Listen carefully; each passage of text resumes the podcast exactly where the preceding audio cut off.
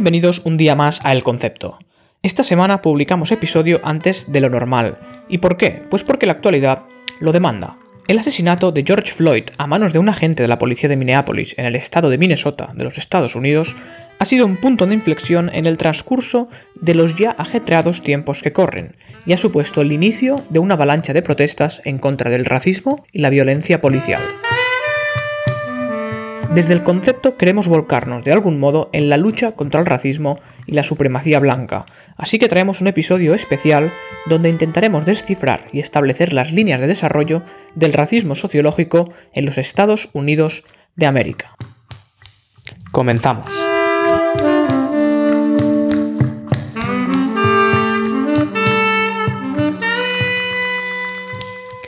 Bueno, Mario, Niño Opus, ¿Cómo estamos? Bienvenido al concepto, bienvenido un día más al cenáculo del conocimiento, del repaso histórico que hoy viene cargado. Hoy, hoy tenemos, podemos decir que la actualidad eh, viste de negro. Eso ha sido muy malo, un chiste terrible.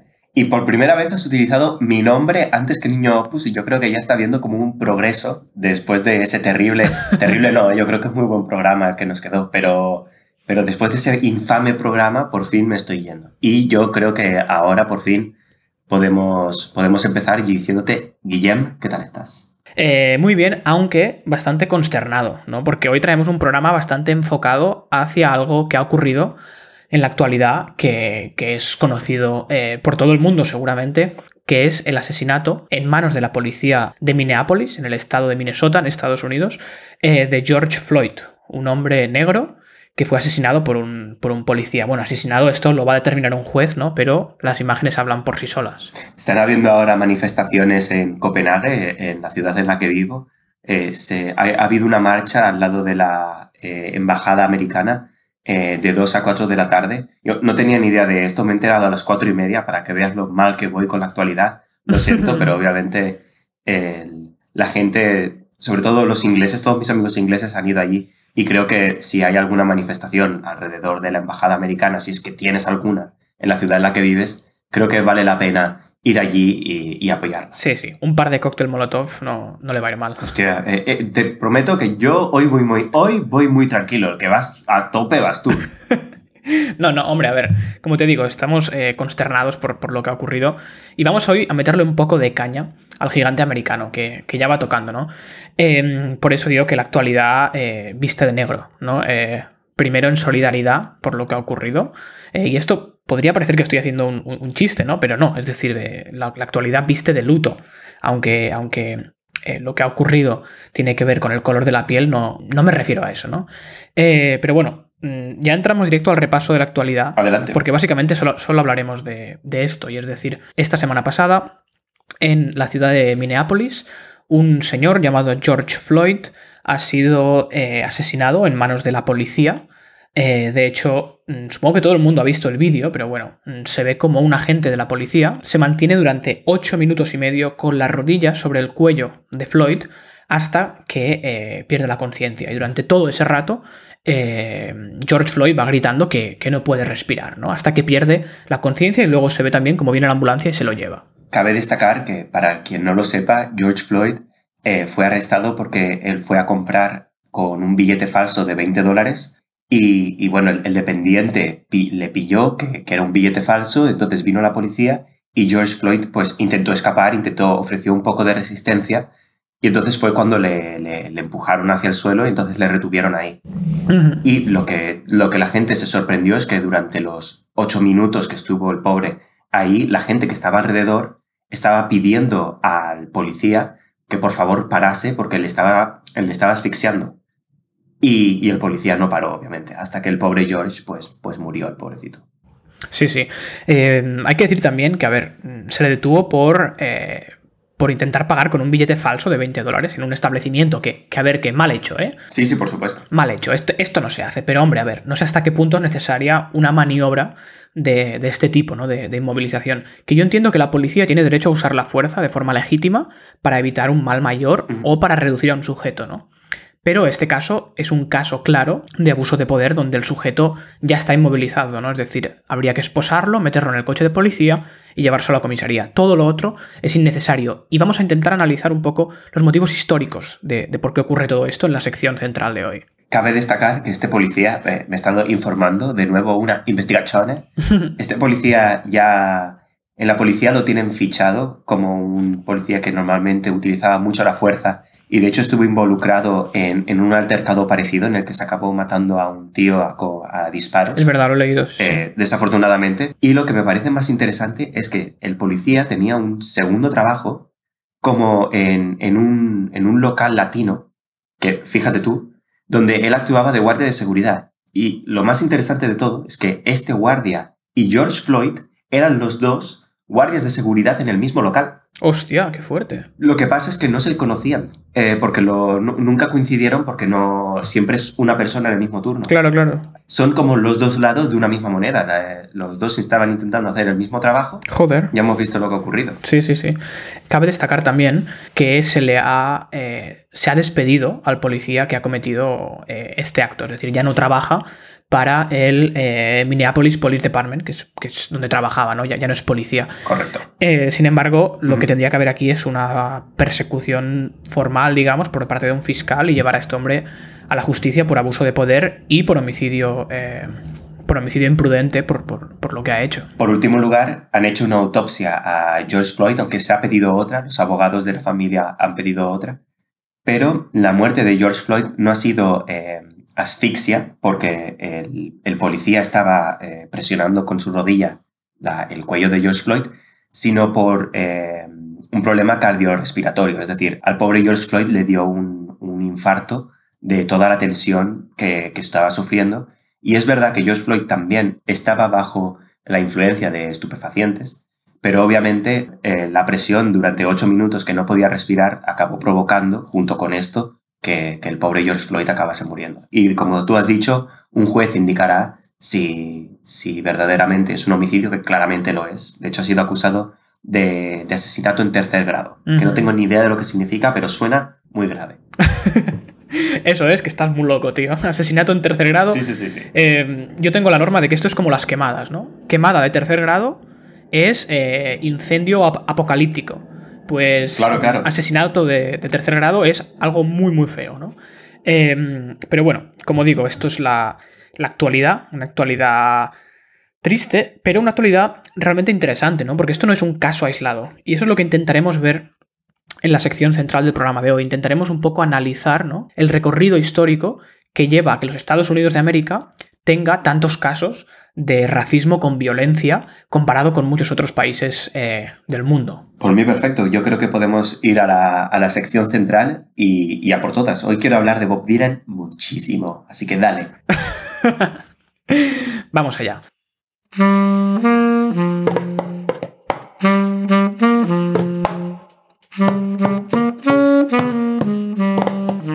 Después de marcar la línea de salida de esta deplorable situación de conflicto racial, vamos a ver los cimientos del racismo norteamericano, sus influencias históricas y políticas y su perpetuación en el ADN de la nación americana a lo largo del siglo XIX y XX.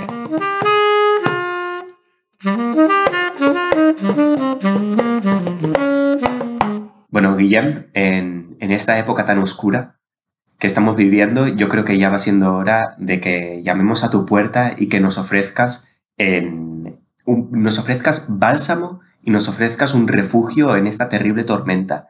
Que lo peor de todo es que lo estoy exagerando, pero que porque los dos somos blancos. Así que, sinceramente, estamos aquí en nuestro trono heteropatriarcal, me atrevería a decir. Pero aún así, por favor, ayúdanos a encontrar el verdadero camino. Bueno, menuda, menuda introducción más, más mesiánica o más profética me has hecho, ¿no? Niño Opus. sí, sí, por eso, niño Opus. Te lo agradezco, pero déjame que te diga que has dicho que los dos somos blancos. También hay que decir que eh, quien te vea de perfil, quien vea tu sombra de perfil, va a pensar que eres negro, porque tienes una nariz enorme y además tienes facciones muy de negro, ¿no? Es decir, que sí que es cierto que eres blanco, pero lo único que falta es el cambio de tono de piel. Sí, sí, ¿De acuerdo? Además, eres medio canario. Eres medio canario, que eso está ahí, ahí, ¿eh? Y mi padre nació en Argentina. Yo no quiero decir nada, pero a mí se me ha dicho colombiano, sirio, se me ha llegado a decir de todo. Así que yo verdaderamente no tengo nacionalidad, soy hijo del mundo. Puto hippie. Respétame. Bueno, entramos en la sección central de hoy, ¿no? Tenemos que hacer un análisis exhaustivo de lo que ha sucedido en, Estados Unidos y verlo desde una perspectiva histórica, porque es muy interesante realmente ver qué es lo que ha llevado a, este tipo de situaciones, ¿no? Y podemos partir de una base, ¿no? Y es que eh, quien ha perpetrado este asesinato es un policía, y un policía es parte de la maquinaria de fuerzas y seguridad del Estado. Es decir, el policía es el Estado en este sentido, ¿de acuerdo? Ejerce la fuerza del Estado. Entonces podemos preguntarnos una cuestión de entrada que es, ¿es legítimo el uso de la violencia por parte del Estado? ¿Tú qué crees, Mario? me pillas desprevenido porque estaba en modo escuchar y digo, a ver cuándo puedo introducirme. Una vez dicho esto, antes lo has dicho, el, Estado puede utilizar, los policías pueden utilizar la fuerza para intentar evitar un mal mayor, pero de nuevo la gente que utiliza esta fuerza son individuos al fin y al cabo. Por lo tanto, si hubiese unos drones Estado que, que utilizasen la fuerza con el orden perfecto, sería estupendo, pero al fin y al cabo son personas las que acaban utilizando esta fuerza. Claro, así es. Eh, tú lo has dicho, pero mm, desde un punto de vista filosófico o teórico, eh, sí, es decir, el Estado está legitimado para usar la violencia. Y, digo legítimo y no legal, porque legal sí que lo es. Es decir, eh, que un policía mate a un ciudadano no es ilegal en sí mismo. Es decir, lo que puede ser ilegal es cómo lo ha matado, pero no que lo mate, ¿no? Porque el policía tiene esa capacidad, digamos, ¿de acuerdo? Es decir, no hay ilegalidad en que un agente de la policía utilice la violencia a no ser que haga abuso de ella. Eh, podemos entrar en un debate filosófico aquí, pero en general la idea es que sí, ¿de acuerdo? Que de hecho lo que hace que un Estado sea Estado es su legitimidad y monopolio sobre el uso de la violencia. Y aquí es donde quiero llegar. Ostras, qué rápido. y aquí tenemos que recuperar a nuestro querido amigo de hace un par de episodios. No puede ser. ¿En serio? Max Weber. ¡Wow! Max Weber. Max Weber, filósofo, sociólogo alemán, que hace una definición del Estado que determina que lo que diferencia al Estado como institución del resto de, instituciones o de individuos es que tiene el monopolio legítimo de la violencia sobre un determinado territorio. Eso es lo que hace que un Estado sea Estado, ¿no? Y hay que entender que es de la autoridad del Estado de donde emana la legitimidad del uso de la violencia. Es decir, que da igual si hablamos de un Estado totalitario, democrático, comunista, monárquico, da igual. En un Estado democrático son las fuerzas eh, de seguridad del Estado las que son las únicas entidades capaces eh, para usar la violencia de forma legítima. Pero en un Estado totalitario, es decir, cuando Hitler mataba a judíos alemanes y, y a desertores, nadie decía que era ilegal o ilegítimo. Se decía que era moralmente despreciable, pero no ilegítimo, porque el aparato del Estado ejercía esa autoridad dentro de la legitimidad que tenía en el territorio. Esto es muy importante de comprender, porque realmente, incluso hoy en día, se sigue pensando que lo que determina que un Estado sea Estado es que puede hacer uso de la violencia a diferencia de los particulares. Satanás. El, ya lo decía bien Bob Dylan, ya dije que lo iba a decir mucho, que iba a hacer mucha referencia a Bob Dylan hoy. Bob Dylan en su álbum de 1983, Infidels, ya dijo en su canción Union Sundown, ya sabes hermano, que la democracia no es lo que gobierna el mundo, es la violencia. Así es. Pero eso es mejor que no lo hablemos. pues nosotros vamos a hablarlo hoy. Nosotros vamos a hablarlo. Y es que, o sea, además fíjate, ¿no? Porque Weber también dice que, que, es el Estado quien permite usar la violencia a particulares o organizaciones. Es decir, entre comillas, el Estado puede hacer, puede permitir franquicias de violencia, ¿no? Es decir, con el pretexto de la defensa propia, el Estado puede aprobar una ley que permita que un particular utilice la violencia, pero es el Estado quien legitima al particular. ¿De acuerdo? Pero esto está basado en la ley del utilitarismo del bien mayor, que el Estado siempre apoya al bien mayor para, para el Estado, para el conjunto mayor de personas, y por lo tanto la violencia está aceptada para el bien mayor, aunque el bien del individuo a veces se ve así mm, entre Pinto y Valdemoro. Entre. Sí, entre Pinto y Valdemoro. sí, sí, o sea, así es, claro, porque nosotros hoy lo hablamos y, comprendemos que un Estado tiene que ser un Estado eh, coherente, ¿no? Que utilice la violencia de una forma racional para un bien mayor, ¿no? En este caso, de una forma utilitarista, podríamos decir, ¿no? Pero no siempre tiene por qué ser así. He puesto el ejemplo de, la Alemania nazi, pero hay muchísimos otros ejemplos en la historia, ¿no? Em, pero yo creo que hasta aquí podemos coincidir, ¿no? Es decir, el Estado está legitimado en usar la violencia y eso es de hecho lo que define a los Estados, el monopolio de la violencia. Muy importante, ¿no? Entonces nos podemos preguntar, ¿es eso bueno o es eso malo? Bueno, ahora seguro que vendrán los hippies, ¿no? A decir, esto, esto es malísimo, esto es malísimo, ¿eh? ¿eh? Pero claro, hay que comprender que las dinámicas de los estados del mundo son ultra complejas y que tal vez la violencia es casi inherente a la condición humana. Eh, y que la única forma de evitar la violencia, en este caso, es monopolizarla y utilizarla de forma justa, con todos los fallos eh, subjetivos que eso tiene, porque no hay una razón ni una moral general en el mundo, sino que cada Estado utiliza la violencia a su forma. ¿no? Esto, esto es mi opinión, que quede claro. ¿no? Yo no digo que sea un buen sistema, de hecho creo que es un sistema asqueroso, seguramente, pero es el mejor que hay. Así que mm, si eres un hippie y no estás de acuerdo, eh, deja un comentario fúmate un porro a mi salud y cuando se te pase la fumada, eh, propone un sistema mejor si puedes. Porque los hippies están siempre quejándose, pero yo no he visto muchas propuestas. Eh, joder, ¿qué, ataque a los hippies? ¿Qué ataque a los hippies? Eso en primer lugar. El año, el verano que pasé en el campamento nudista estaba lleno de hippies. Son personas buenísimas, tienen un corazón grandísimo y tienen todo, todo el derecho a quejarse. Ahora bien, por favor, con razones. Pero hay hippies listos, hay hippies listos. Desde luego, ¿eh? No, no, a ver, que quede claro que lo digo un poco en broma, pero que eh, no estamos aquí para arreglar el mundo, estamos aquí para analizarlo, ¿no? Y, muchas veces la, eh, los hippies, incluso diría que no los hippies, sino la, el movimiento de izquierdas en general, peca mucho de infantilismo extremo eh, con este tipo de análisis, ¿no? Pero bueno, sí, estoy de acuerdo. No voy a meterme hoy en esto, podríamos hacer 100 programas hablando de los hippies, ¿no? Eh, hasta aquí lo que hemos visto es que el Estado es quien está legitimado para utilizar la mm. violencia. Pero claro, el Estado no es una persona, ni es un gobierno, ni es un parlamento. ¿Qué es un Estado? No? Es un concepto, es el concepto. Es un, es un concepto, claro. un Estado es un concepto, es el concepto. Eh, eh, un Estado es un ente etéreo, ¿no? Es una especie de institución que se autoperpetúa cada segundo, pero que no deja de ser algo invisible o algo, una palabra que nos gusta mucho a los dos, que es Fugazi.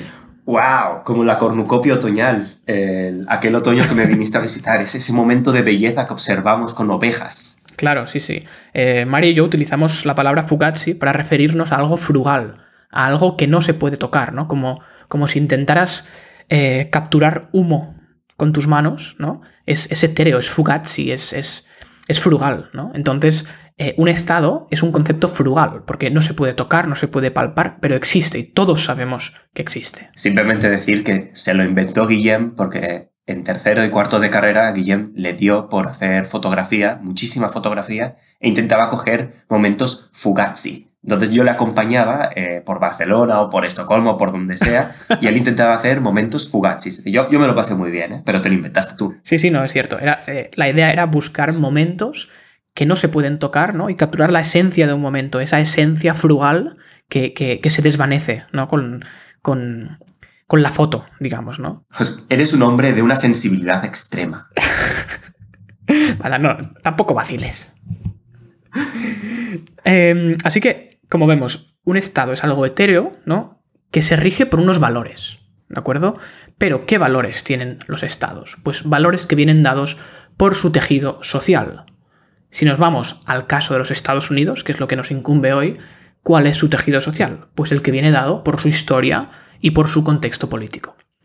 Así que si hacemos un repaso histórico muy rápido de Estados Unidos para comprender los valores fundacionales y, contextuales del Estado americano, vemos que los Estados Unidos, que esto ya lo vimos en el programa número 3, los Estados Unidos fueron fundados por colonos europeos.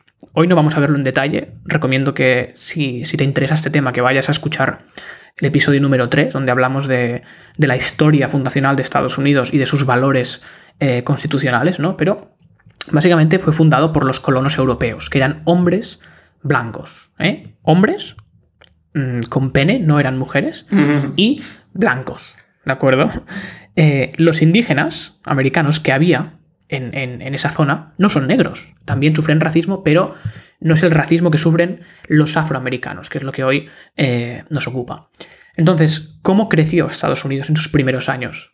Pues creció a través del comercio de algodón principalmente, que se sustentaba en un régimen de esclavitud.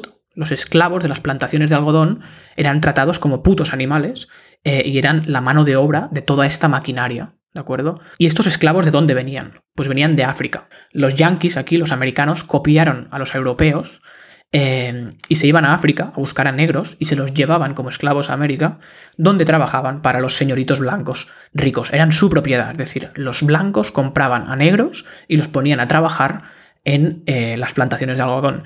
Y aquí quiero recomendar eh, la película de Tarantino de Django, no sé si la habréis visto, pero que trata justamente de esto, ¿no? De, estas dinámicas personales que había entre esclavos y, dueños. Oh, estaba a punto de hacer la misma referencia y me parece muy interesante porque Tarantino siempre es condenado por su violencia, de la misma manera que eh, mucha gente de izquierdas y los hippies se quejan de la violencia del Estado, que obviamente es una puta mierda pero todo en su contexto. Y creo que uno de los mayores temas de las películas de Tarantino es la contextualización de la violencia en la ficción y cómo es inherente en el ser humano.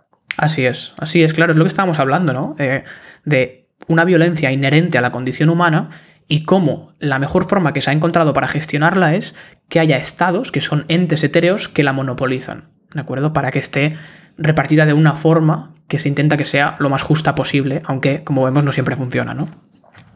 Pero bueno, mm, también decir que eh, esta película de, Tarantino, Django, eh, ejemplifica muy bien todo esto, obviamente con, con guiños a la ficción y a la locura, ¿no?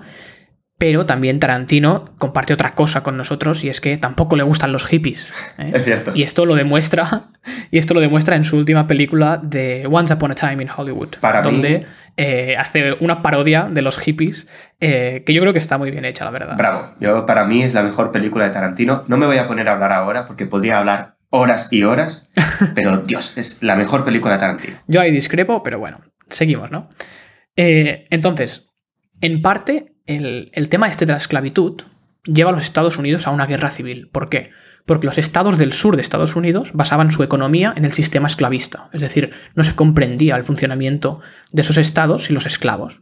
Pero los del norte comenzaban a estar industrializados y no compartían esa visión. Y en muchos estados del norte se empezó a prohibir la esclavitud, mientras que en el sur se siguió manteniendo y de hecho era lo que, lo que sostenía el, el aparato económico del sur.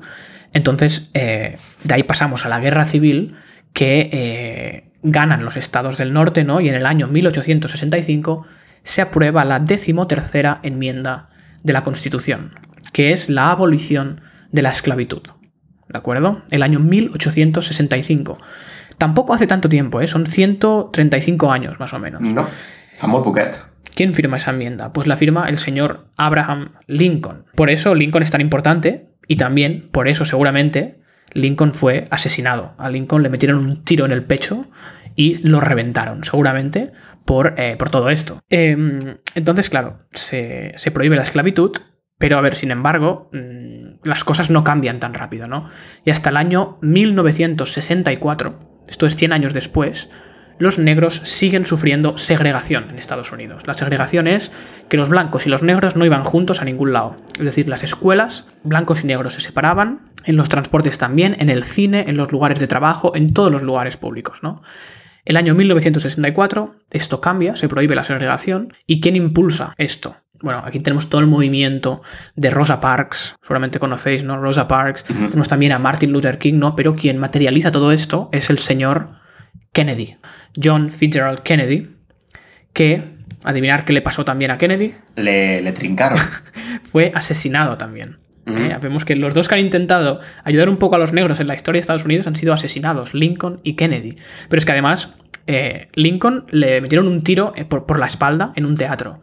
Pero a Kennedy, Kennedy estaba dentro de un coche haciendo como un desfile por la ciudad de Dallas con, su mujer, Jacqueline Kennedy, y un francotirador le reventó la cabeza por detrás, de forma que toda la cabeza de Kennedy quedó esparcida por todo el coche y todo su cerebro quedó esparcido por encima de su mujer. Esto no es broma, ¿eh? Esto fue así como ocurrió. Y además le estaban grabando toda la tele, es decir, toda América lo vio. Sí, sí, sí, fue, fue, fue un desastre, fue un desastre. Y bueno, eso ha traído teorías conspiranoicas eh, impresionantes, eh, de las más famosas que existen, eh, se puede buscar, ¿no? Pero, pero lo que vemos es que Kennedy intenta hacer un poco de acercamiento con Cuba, intenta arreglar las cosas con los comunistas, intenta un poco ayudar a los negros y ¿qué pasa? Que les revientan el cerebro, les revientan el cráneo dentro del coche. ¿De acuerdo? Entonces, el año 1965, el sucesor de Kennedy, Lyndon Johnson, ¿eh? mm, también presidente, aprueba la decimoquinta enmienda de la Constitución que finalmente permite el voto de los afroamericanos. Esto es el año 1965, hace 50 años. No hace nada. ¿De acuerdo? Hasta hace 50 años los negros no podían votar en Estados Unidos. Solo para que nuestros oyentes tengan una referencia, Bob Dylan ya había empezado a hacer música por aquel entonces. Bob Dylan tiene ahora 80 años, en aquel momento tenía 20, así que para que veáis, es que, es que lo quiero hablar de ellos, que quiero hablar de ellos. Que en su última canción, Mother Must Fall, de su próximo álbum que sale el 19 de junio, habla exactamente del asesinato de Kennedy y de toda la secuela que ha dejado culturalmente. Continúa, por favor. No, no, eh, así es, no, es, muy importante, ¿eh? porque también hablábamos de, de, la cultura pop en el último episodio un poco, y este episodio, ¿no? Es decir, la muerte de Kennedy marcó la cultura pop de una forma impresionante. Y seguramente también marcó mucho todo el movimiento de la contracultura de Estados Unidos, etcétera, etcétera. Es decir, fue muy, muy importante, podríamos hablar de ello muchísimo, ¿no? Pero bueno, lo importante es que el año 1965 se legaliza el voto de los afroamericanos, ¿no? A todo esto, en todo este siglo que hemos comentado, ¿no? Entre medio nacen muchísimos movimientos de antinegros, de, de, racistas, ¿no? El más famoso es el Ku Klux Klan. Joder, cómo cuesta decir esto, tío. Ku Klux Klan. Eso. Yo lo he llamado siempre Ku Clan. no sé, ¿será Ku Klux o Klu Klux? No sé, da igual. El... Da igual, son puta mierda. Sí, son puta mierda. Eh, el Ku Klux Klan, como se llame, nace el año 1915, ¿de acuerdo? Eh, pero esto es el segundo Ku Klux Klan. El primero nace durante la Guerra Civil Americana, ¿de acuerdo? Eh, que obviamente son de los estados del sur, quieren mantener la esclavitud. Pero el año 1915 se refunda el Ku Klux Klan con valores eh, racistas, pero también con valores antisemitas, porque en esa época ya empieza a haber odio a los judíos, no solo en Europa, también en América, ¿no? Em, y entonces ya no quiere luchar para mantener la esclavitud, sino simplemente para mantener esta idea más retorcida del darwinismo social este de una raza blanca aria supremacista, ¿no? Eh, y fíjate que en los años 20, esto es una locura, ¿eh? pero en los años 20, el 15% de los americanos estaban inscritos en el Ku Klux Klan. 15%. 15%. Esto es más que cualquier partido político en España. Es decir, no hay ningún partido político en España y en Europa, supongo, que tenga más del 15% de la población de militantes. O sea, esto es una puta locura. Y esto no significa que solo este 15% Mm, compartir estas ideas. Significa que solo este 15% estaba inscrito, ¿no? Seguro que había muchísima más gente, ¿no? Todo este racismo sociológico eh, que, no desaparece. Es decir, y aquí es donde quiero llegar. Es decir, el racismo no desaparece fácilmente. El, racismo de algún modo está en el ADN del tejido social americano, ¿no? Eh, en el ADN de su nación sociológica que viene marcado por su contexto histórico, ¿no? Que se acabe el racismo institucional, con, la permisión de los eh, negros a poder votar o, con la abolición de la esclavitud, no significa que se acabe el racismo. Al igual que con la muerte de Franco eh, no muere el franquismo, o, al igual que con la muerte de Mao no muere el maoísmo, o al igual que, eh, para que todo el mundo me entienda, ¿no? Al igual que con la muerte de Jesús no, no muere el puto cristianismo. ¿no? De hecho nace. De hecho nace, ¿no? Pues, pues a lo mejor tiene algo que ver también, ¿no? Es decir, la, la abolición de la esclavitud seguramente hace que nazca el racismo auténtico, ¿no? Porque antes no era racismo, era lo normal, ¿no? Entonces a partir de ahí pues nace el movimiento antinegros porque ya se considera a los negros como más o menos a una altura parecida a los blancos, ¿no? Entonces, algo muy importante que quiero comentar aquí, ¿no? Y es que mm, es algo que yo he llamado eh, el síndrome de Estocolmo aplicado a los colonizadores, ¿no? O, a los colonos, ¿no? Hostia. Eh, vamos a ver lo que es esto, ¿no? Como se sabe, el síndrome de Estocolmo es cuando te secuestran y te enamoras de tu secuestrador, algo que eh, se ha utilizado en Hollywood como, como si fuera, vamos, eh, oxígeno puro, eso, vamos. Pero bueno, realmente, si estás escuchando esto y has estado en Estados Unidos, sabrás que los blancos americanos les encanta decir lo típico de yo soy 23% irlandés, 34% checo, 12% noruego, 0,5% francés y, 10% gilipollas. ¿no? Eh, esto, esto les encanta a los americanos realmente. no, no lo sabía. Sí, sí, o sea, tienen como esta obsesión, ¿no? Por, por hurgar, hurgar en su árbol genealógico para decir que tienen sangre europea. Y además, hasta hace poco eh, ha salido una empresa que lo que hace es que te, te secuencia ciertas partes del genoma y te dice la probabilidad que tienes de ser de ciertos países, ¿no? De, que tus antepasados sean de, tantos países. Y se ha puesto muy de moda en Estados Unidos justamente por eso. Porque la gente está obsesionada con esta idea de ver cuáles son sus raíces europeas eh, de la época colonizadora, ¿no? Em, pero ¿por qué? Es decir, ¿por qué los americanos blancos tienen esta obsesión para saber eh, de qué parte de Europa vienen, ¿no? Esto yo creo que es porque los americanos ¿no? Eh, tienen esta idea de que Europa es la cuna de la raza caucásica, ¿no? la, raza blanca. Y ellos realmente se creen una mejora de la ya buena tradición blanca del viejo continente. ¿no? Entonces quieren un poco demostrar como su, sangre auténtica caucásica. ¿no? Eh, pero en cambio, casi todos los negros de Estados Unidos, afroamericanos, ¿de dónde vienen? De África, claro. De familias de África. Pero familias de África que no es que hayan em-, emigrado a Estados Unidos, sino familias de esclavos de África. Entonces nunca verás a un, a un afroamericano diciendo yo soy 5% keniata, 28% eh, del Congo. Esto, esto no ocurre, ¿no? Y esto es muy interesante, ¿no? Porque este orgullo de los americanos por ser de raza caucásica, em, que es lo que me refiero a este síndrome de Estocolmo del, colonizador, ¿no? O de los colonos, Pasa en muchos países, no solo en Estados Unidos. Eh, esto, mm, si te vas a Filipinas, Tailandia, Malasia o India, lo que se ve es que la gente, en general, no todo el mundo, pero en general, la gente quiere ser blanca, está obsesionada con querer ser blanco, es una locura. O sea, literalmente, eh, en estos países la gente no toma el sol, le tiene miedo al sol porque no quiere tener la piel más oscura porque quieren ser más blancos. Los indios que hablan inglés británico tienen mejor posición social y, es como, como, una, como una élite, digamos, ¿no? Por esta idea de parecerse a su colonizador. es una locura. En, en Tailandia, esto es una locura, yo estuve en Tailandia y las cremas de sol llevan lejía. para hacerte la piel blanca, para decolorarte la piel. Es impresionante porque tú cuando vas a comprar una crema de sol, si no avisas, te la dan con lejía. Wow. Entonces tienes que decir, no, no, la quiero sin lejía. Esto es porque tienen como un síndrome raro de admiración y de temerosidad eh, hacia sus colonizadores, como, como un síndrome de Estocolmo, ¿no? Retorcido eh, y, colonizador. Y esto aplicado a nosotros, que no se puede aplicar, pero por ejemplo, mi, madre viene de, de Castilla-La Mancha y mi padre viene de Canarias. Y yo, sinceramente, cuanto más pueda estar alejado de esas dos regiones de España, mejor.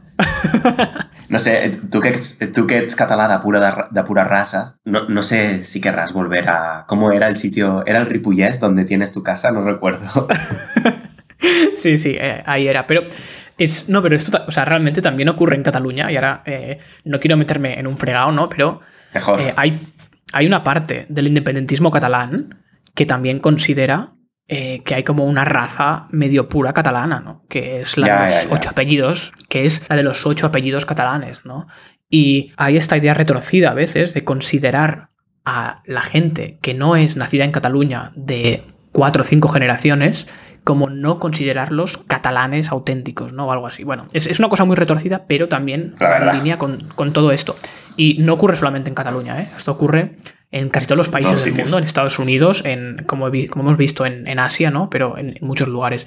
También es cierto que lo que he contado de Asia, ¿no? Esta idea de que la gente quiere parecerse a su colonizador eh, de hace 200 años o 100 y pico años, es muy exagerada, pero ocurre realmente, ¿no? En Estados Unidos no es tan exagerado, pero lo que sí que hay es como este orgullo por ser de sangre blanca, es decir, sangre europea, ¿de acuerdo? Eh, pero, o sea, curiosamente, como he dicho antes, es muy difícil encontrar un negro que te diga estoy orgulloso de ser 25% nigeriano y 34% etíope. Eso no, no ocurre. ¿Por qué? Porque no están orgullosos. Es decir, no hay un orgullo real. Pueden tener un orgullo personal, pero se les ha enseñado durante siglos que no pueden estar orgullosos de eso, porque denota como una inferioridad implícita a lo largo de la historia, denota que vienes Claro. de esclavos. Y aquí es donde está un poco el colmo de los colmos, ¿no? Y es que mm, no todos los negros se salvan tampoco, ¿no? Eh, porque fíjate que en la época esclavista en Estados Unidos había negros que eran libres, que no eran esclavos. ¿Por qué? Porque compraban su, libertad o su amo les daba la libertad, digamos. Entonces pasaban a ser hombres libres en pleno derecho de eh, actuar como ciudadanos y como hombres libres, ¿no? Pero, ¿qué ocurría con estos negros libres? ¿Qué hacían? Se iban rápidamente a comprar esclavos negros. Esto es como, como Novita, es el síndrome de Novita, que eh, al principio él siempre, eh, Gigante y Suneo, pues le pegan, pero cuando Novita tiene por fin uno de los aparatos de, Doraemon, tómalo, a pegar a, a- a Gigante y a Suneo. Que obviamente creo que es una simplificación muy fuerte, pero es la condición humana. Sí, sí, así es. es. Es esta idea de la condición humana, ¿no? Es decir, el explotado lo que quiere no es dejar de ser explotado. El sueño del explotado es ser explotador. Es que es el colmo. Es el colmo. Esto es como lo que contamos el otro día, ¿no? De, del- de los eh, repartidores de globo que alquilan su cuenta de globo a otro repartidor, ¿no? Y hacen como una cadena, que son estas matrioscas eh, de- del capitalismo, ¿no? Pues esto es lo mismo, pero son como las matrioscas de la explotación. O sea, es el colmo, ¿de acuerdo? Es decir, que aquí no se salva nadie, ni blancos ni negros, en, en este sentido. Obviamente, salvando distancias con todo lo que está ocurriendo en la actualidad, ¿eh? Pero eh, ya como, como opinión mía, yo creo que de hecho quien mejor representa los valores de libertad y de empoderamiento étnico en Estados Unidos no son los blancos, son los negros. De hecho, los negros e incluso los judíos. ¿Por qué? Porque fíjate que los blancos, lo único que hacen los blancos es... Lo, lo único. O sea. no, no. eh, a ver, ¿cómo, cómo lo digo esto? Es decir, los blancos lo que necesitan, los blancos americanos, necesitan. eh, perdonadme por la expresión, pero necesitan autochuparse la polla el uno al otro diciendo que tienen sangre europea para creerse más importantes. Porque es como que no tienen suficiente con decir soy americano y orgulloso y punto. Que también, ¿eh? que están orgullosos, pero siempre con sus raíces en la cuna de la civilización caucásica. ¿no?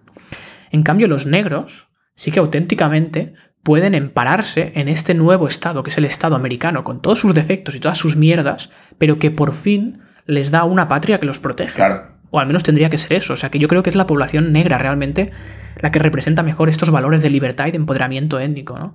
Y he dicho los judíos también porque eh, a principios del siglo XX, con todo el movimiento sionista, que era esta idea de crear un Estado para los judíos, muchos judíos decían, sí, queremos un Estado en Israel, donde está ahora Israel, ¿no? En, en- en la zona del, del Medio Oriente, más o menos, ¿no? De lo que se conocía en la antigüedad como Canaán, ¿no? Pero estos eran los, los judíos eh, obsesionados con la parte histórica y la parte religiosa, pero había muchos judíos que decían, no queremos un Sion, un Estado para Israel, para el pueblo de Israel, porque ya tenemos Estados Unidos. Es un país que, dentro de la propia libertad que contempla su constitución, permite que los judíos finalmente tengan un Estado donde sus derechos se ven reconocidos como ciudadanos. ¿no? Wow. Y, y por eso digo que justamente son las minorías las que representan mejor esta idea de, de empoderamiento étnico eh, eh, en los Estados Unidos. ¿no? Pero bueno, esto también es otro tema que podríamos eh, hablar mucho. Lo estoy flipando con este tema, sinceramente. Y de nuevo, otra frase de, Bob Dylan. Os he dicho que hoy estaba a tope con Bob Dylan. En la canción Narrow Way del disco Tempest de 2012, hay una frase en la que Bob Dylan dice, em, hay una luna que sangra desde que la Casa Blanca fue eh, quemada por los británicos. Y yo creo que es exactamente el reflejo del autochuparse la polla que tienen los americanos con su descendencia británica. Es una frase que no entendía para nada en absoluto, hasta que por fin, cuando me has dicho esto, he dicho, he caído, digo, ya está, ya está, significa esto. Pues ahí está, ahí está. Por eso la gente tiene que, que escuchar el concepto, ¿no? Eh, y por si alguien aún no lo ha entendido, tengo una analogía que yo creo que va a hacer que, que mucha gente eh, lo entienda, ¿no? Y es una analogía eh, con Harry Potter. Ay Dios.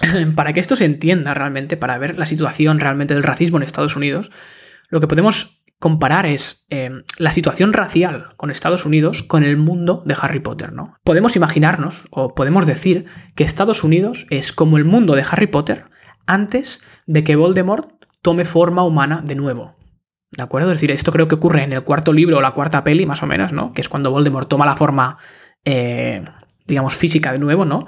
Eh, pero hasta ese momento, Voldemort tiene muchísimos seguidores. En, Hogwarts, pero también en, el, gobierno este de magos y, en, el mundo de los magos y los brujos, ¿no? Tiene muchísimos seguidores que odian a los muggles. Los muggles que son los que no tienen magia, que serían como los negros. Es verdad, es verdad. Entonces, toda esta gente eh, toda esta gente vive su vida normal siguiendo estos estándares ¿no? de, odio eh, y haciendo abuso de poder y acciones de odio contra muggles constantemente de forma medio encubierta. ¿De acuerdo? Em, entonces los, los muggles serían como los negros y los seguidores de Voldemort serían como los racistas, ¿no? Todo esto es antes de que Voldemort eh, se materialice y tome forma humana de nuevo. Em, entonces, claro, aunque no sea legal odiar a los muggles, ¿no? es existente y forma parte del tejido social eh, de, Harry Potter, al igual que el odio a los negros forma parte del tejido social de Estados Unidos, para que se me entienda más o menos a lo que me refiero, ¿no? Sé que es una comparación muy, muy loca, pero no, no, no. más o menos. La, has clavado, creo yo. Eh, fíjate que yo odio Harry Potter y me quedé dormido en la cuarta película. intenté leerme los libros y no pude. No, no, a mí, o sea, Harry Potter me parece eh, bazofia cinematográfica y literaria, no lo sé, porque solo me, he leído un libro y en plan no, no tengo una idea eh, realmente formada, ¿no? Pero las películas me parecen bazofia absoluta. Pero bueno, ahora llegamos a, Ya estamos llegando al final de, mi explicación, ¿no? Pero esto es lo que yo le llamo de, de turntables, ¿no? Uh. El, el cambio en la narrativa que hemos llevado hasta ahora, ¿no? Y es que en el año 2016 hay un punto de partida un punto de inflexión y es que Voldemort regresa, en este caso a Estados Unidos. ¿no? ¿Quién es Voldemort? Pues en este caso es Donald Trump, ¿de acuerdo? Ya tenemos de por sí un Estado con inquietudes racistas históricas, eh, con un líder que ahora no es que legitime el racismo directamente, pero que sí que hace guiños racistas constantemente durante su campaña, ¿no? ¿Y por qué? Pues porque Donald Trump no es tonto. Donald Trump sabe que el voto racista es esencial para que pueda ser presidente y estar en la Casa Blanca. Lo utiliza como estrategia. Y le funciona la estrategia porque gana las elecciones al final, ¿no? Entonces, eh, esto, esto es un dato oficial del FBI. Desde que Trump es presidente, los delitos de odio a gente negra en Estados Unidos han subido un 27%, que es una barbaridad. Yo solo quiero decir que el día antes de, de que Trump ganase las elecciones, no solo pisé una mierda, sino que me senté en una mierda. Y yo creo yo creo que esto desencadenó, eh, por un efecto mariposa terrible, que, Donald Trump ganase las elecciones. Y yo recuerdo a las 5 de la, de la mañana, yo me desperté por lo que fuere, y Beth, una amiga nuestra que estaba viviendo en Estados Unidos, eh, me llamó y estaba medio llorando por, porque Trump había ganado. Así que yo pido perdón a todo el mundo, a todo el globo, por haber desencadenado esto. como, como se demuestre que es verdad, te van a reventar. O sea. Bueno, yo tampoco estaba pidiendo pisar y sentarme en una mierda, ¿sabes? Que es muy buena metáfora de mi vida en general. que el prejuicio aquí eres tú, ¿no? Claro. Eh, pero, pero fíjate, ¿no? Que ahora tenemos dos formas de legitimación de la violencia en Estados Unidos. Una, que es la legitimación que acabo de comentar, que es esta legitimación tácita, escondida, ¿no? De comportamientos racistas por la actitud del Poder Ejecutivo desde 2016 eh, la campaña de Trump, ¿no? Eh, más toda esta tradición histórica, eh, más el racismo sociológico que existía ya en Estados Unidos desde antes. Esto sí que no es algo nuevo, ¿no? Pero es que además tenemos lo que hemos comentado al principio del programa, la legitimación explícita de la violencia en manos del Estado, en este caso en manos de la policía, que como parte de la maquinaria estatal puede y debe a veces utilizar la violencia. Así que tenemos estas dos partes de legitimación que nos llevan a eh, episodios como los que hemos visto. Aunque Trump no hubiese ganado las elecciones, también ocurrirían cosas así porque ya ocurrían antes. Incluso con Obama, presidente negro, también ocurría todo esto, ¿no? Pero es que ahora incluso más, ¿no? Porque tenemos al, al Voldemort este, al, capullo este, ¿no? Que, simplemente lo que hace es echar gasolina al fuego, ¿no?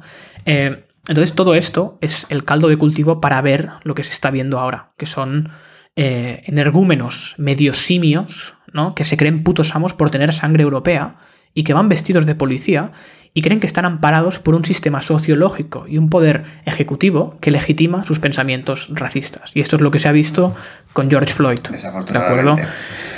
Y llegados a este punto, mm, yo solo puedo decir una cosa a esta gente, ¿no? a estos eh, racistas, eh, que son la, la, escoria de la sociedad americana y de la sociedad mundial, realmente, ¿no? Que, porque al fin y al cabo me dan hasta lástima, ¿no? Porque son simples marionetas de un pasado que se basa en la explotación racial constante para sostener su sistema económico. Y de nuevo la casualidad que este hombre, este policía, trabajaba en exactamente el mismo local para latinos que George Floyd. Así que para que veáis hasta dónde llega eh, la ebriedad este, de este tipo de pensamiento de, Estocolmo que ha dicho Guillem, en una persona que es casi exactamente, que tiene exactamente el mismo rol que entre víctima y, bueno, y asesino. Claro, claro, es decir, en lo que se basa esta, esta idea racista o, o, supremacista, ¿no? Es en ver a tus iguales como inferiores, ¿no? Pero al final eh, son dos personas iguales en todos los sentidos. Y no es que George Floyd en este caso, ni la mayoría de negros que son asesinados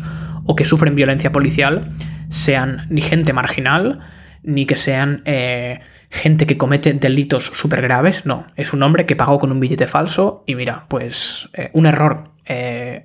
un error malo, esto no, no está bien, no hago apología de los delitos, pero que obviamente no deja de poner a las dos personas a la misma altura social, ¿no? Exacto. Y, finalmente, mm, como reflexión final ya para terminar, es que en el fondo, ¿de quién es culpa todo esto? ¿No? ¿De quién es culpa todo lo que hemos visto? Pues eh, tristemente es culpa nuestra. Y cuando digo nuestra me refiero a culpa de Europa, de los putos europeos. Es decir, somos los europeos los que hemos inventado el colonialismo, el racismo y la esclavitud. Es decir, ahora los americanos están cometiendo los errores que nosotros cometimos hace años, pero nosotros eh, somos los que hemos puesto la semilla del racismo en todas las naciones del mundo. ¿no? Y, hoy, eh, desde el concepto, quiero decir que en vez de sentirme orgulloso de mis raíces europeas, ¿no? como, como los americanos, hoy me doy asco de, de, esta herencia histórica y, me doy asco como hombre caucásico. ¿no? Eh, y realmente yo no tengo una solución para todo esto y no estoy aquí para proponerla y, Mario tampoco. Y como, como concepto, como el concepto, no tenemos una solución para todo esto, ¿no? Pero lo que sí que tenemos es eh, nuestro grano de arena, por decirlo de algún modo, ¿no? Que es hacer este análisis histórico que sí que creo que es necesario para comprender eh, lo que está ocurriendo realmente. Solo añadir, con todas las verdades que has dicho, que también tenemos a Bob Dylan, que, tiene un montón de canciones protestas de gente negra que acaba muerto, como The Loans of Death of Hattie Carrow o Hurricane. Escuchadlas. Así es, escuchad estas canciones de Bob Dylan. Eh, escuchad Hurricane, que es una canción muy accesible además y, muy, muy pegadiza, digamos. Eh, escuchad la letra y buscar toda la información que hay detrás. Porque obviamente hoy hemos hecho un análisis rápido de todo esto, pero hay muchísimas referencias culturales, musicales, en el cine, en un montón de lugares que realmente soportan eh, todo lo que hemos dicho. Así que hasta aquí el programa de hoy. Eh, si eres caucásico, mírate al espejo, eh, date cuenta de que no es que sea culpa tuya lo que está ocurriendo, pero sí que es responsabilidad tuya también.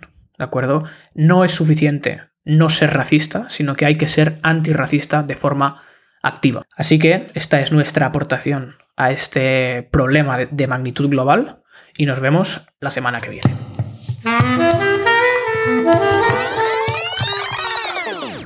Si has llegado hasta aquí, creemos que es porque te interesa lo que hemos comentado y ves valor en el hecho de comprender qué motiva a la población de un país desarrollado como los Estados Unidos a seguir de forma generalizada anclada en unos valores tan tóxicos. Eso es lo que buscamos en el concepto, comprender la complejidad de estos asuntos y contextualizarlos en una línea temporal, social y política para poder hacerles frente con criterio, siempre con sentido del humor, como podéis ver también. Si compartes estos valores, te pedimos que compartas este podcast con tus amigos, familiares o conocidos para hacerlos partícipes de las herramientas para poder comprender la situación actual que se está viviendo de forma completa. Gracias y hasta la semana que viene. Si te ha gustado el episodio, te invitamos a dejar una valoración positiva y compartirlo con tus amigos, sobre todo si nos escuchas desde Evox o desde Apple Podcast, donde puedes dejar una valoración. En caso que no te haya gustado, puedes también compartirlo con tus enemigos y en caso de que no tengas amigos, puedes añadirnos a Instagram a arroba el concepto podcast y a Twitter a arroba concepto podcast.